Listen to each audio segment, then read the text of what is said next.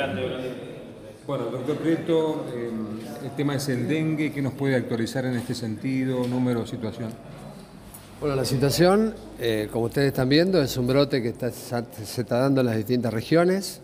Hoy estamos cursando lo que es la séptima semana de los informes epidemiológicos semanales. Habíamos comenzado ya por el 16 de febrero con 176 casos, hoy ya llegamos a 5.838 y creo que la importancia de esto va de la mano de algo, ¿no? Si no tenemos mosquito y podemos cuidarnos, la transmisión se corta. Por supuesto que estamos con las altas recomendaciones, con una alta circulación en casi 18 localidades. Estas localidades tienen ya la confirmación por nexo, esto implica que cuando nosotros tenemos un caso positivo confirmado y aparecen febriles dentro de lo que es la manzana, dentro del circuito que podría ser de los 100 metros alrededor, porque nosotros no se, no se olviden que tenemos nueve manzanas alrededor, incluida la manzana del caso positivo, 100 metros a cada lado puede ser el mosquito responsable de este cuadro. Así que la importancia tiene que ver fundamentalmente con los departamentos más afectados hoy, tiene que ver con el norte, con el departamento obligado, donde tenemos 3.474 casos, se lleva casi el 60% del total de la provincia. Creo que eso es muy importante, que es donde empezó este brote. Y por supuesto después en el resto de las localidades, que estamos viendo que tenemos un incremento muy importante. Después la doctora Cudós va a hacer los detalles específicos, pero algo a tener en cuenta es que en los grandes conglomerados, como por ejemplo en Rosario, tenemos 735 casos y 26 casos de chikungunya, que son autóctonos, que no tienen antecedente de viaje. Aquí tenemos seis casos, cinco en Alto Verde y uno en lo que hace en la zona norte de nuestra ciudad. En este caso, casi el 90% de los casos se los lleva Rosario. En Santa Fe pasa exactamente lo mismo. Hay 277 casos, de los cuales el 90%, 250, son de la ciudad de Santa Fe. Después, sí. Se está fumigando en la ciudad y en este sentido, ¿qué fumigación, qué tipo de fumigación se consigue? Bueno, ayer lo explicaba bien este, la doctora Cudós, nosotros tuvimos una reunión este, que se hizo con comunas y municipios, con las regiones de salud, fundamentalmente para impartir esto, porque hay dudas en cómo se hace. Esto es histórico, siempre se hace eh, la, fumigación, tiene que ver con la localización y la georreferencia de lo que son los casos positivos se consideran nueve manzanas, es decir, dos manzanas alrededor de cada una de las manzanas donde dio el caso positivo. Y esto tiene que ver con el tipo de fumigación y el tipo de aparato que se utiliza. Se utiliza mochila y se utiliza otro aparato que se llama termoniebla. La diferencia de esto es que es uno es un rocío que va directamente en la zona y la otra tiene mayor penetrabilidad, porque este mosquito no lo vamos a encontrar en el sol, lo vamos a encontrar en la sombra y lo vamos a encontrar en pequeñas gotas. Entonces la importancia de esto es cada vez que nosotros determinamos que un barrio tiene alta densidad, número de casos muy elevado, permitir que se ingrese al domicilio, estamos identificando, estamos recorriendo cada uno de los barrios, hoy hay propagandas que pasan para que la gente se sienta segura y acompañada, pero a la vez se hace lo que se llama fumigación espacial, que tiene que ver no con una fumigación aérea, pues eso está, este, está prohibido, Pasa alguien por la calle con esta termoniebla hacia los costados, abrir las ventanas de los domicilios y permitir que esto ingrese para de esta forma exterminar. Si nosotros sacamos el mosquito y por supuesto la persona infectada, sin duda vamos a poder controlar esto. ¿En qué nivel de alerta estamos en la provincia?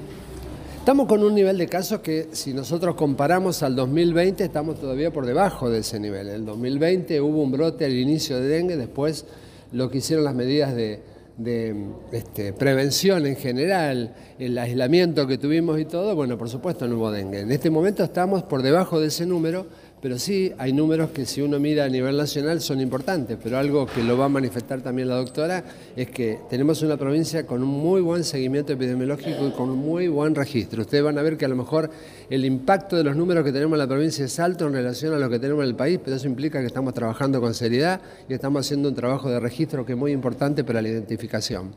¿qué indica el reporte actualizado? Buen día. Hola, ¿qué tal? Buen día. Bueno, como hablaba el doctor Prieto, ya estamos hablando de 5.808 casos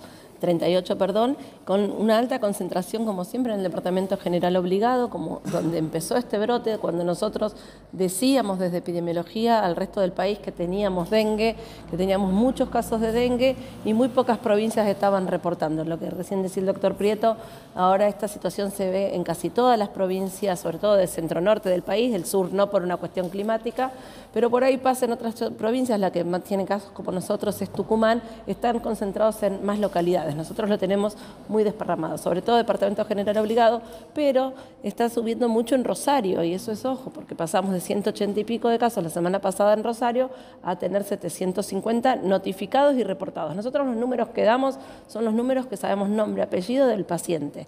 Por ahí uno escucha que hablan de números y los tenemos en una planilla, no, nosotros necesitamos saber realmente quiénes son y los números que damos son los oficiales, donde si alguien me pregunta, yo tengo el listado. Después por ahí, yo les comento esto porque por ahí uno habla de 5.000 casos en tal localidad y son números que especulan pero que no los tenemos claros.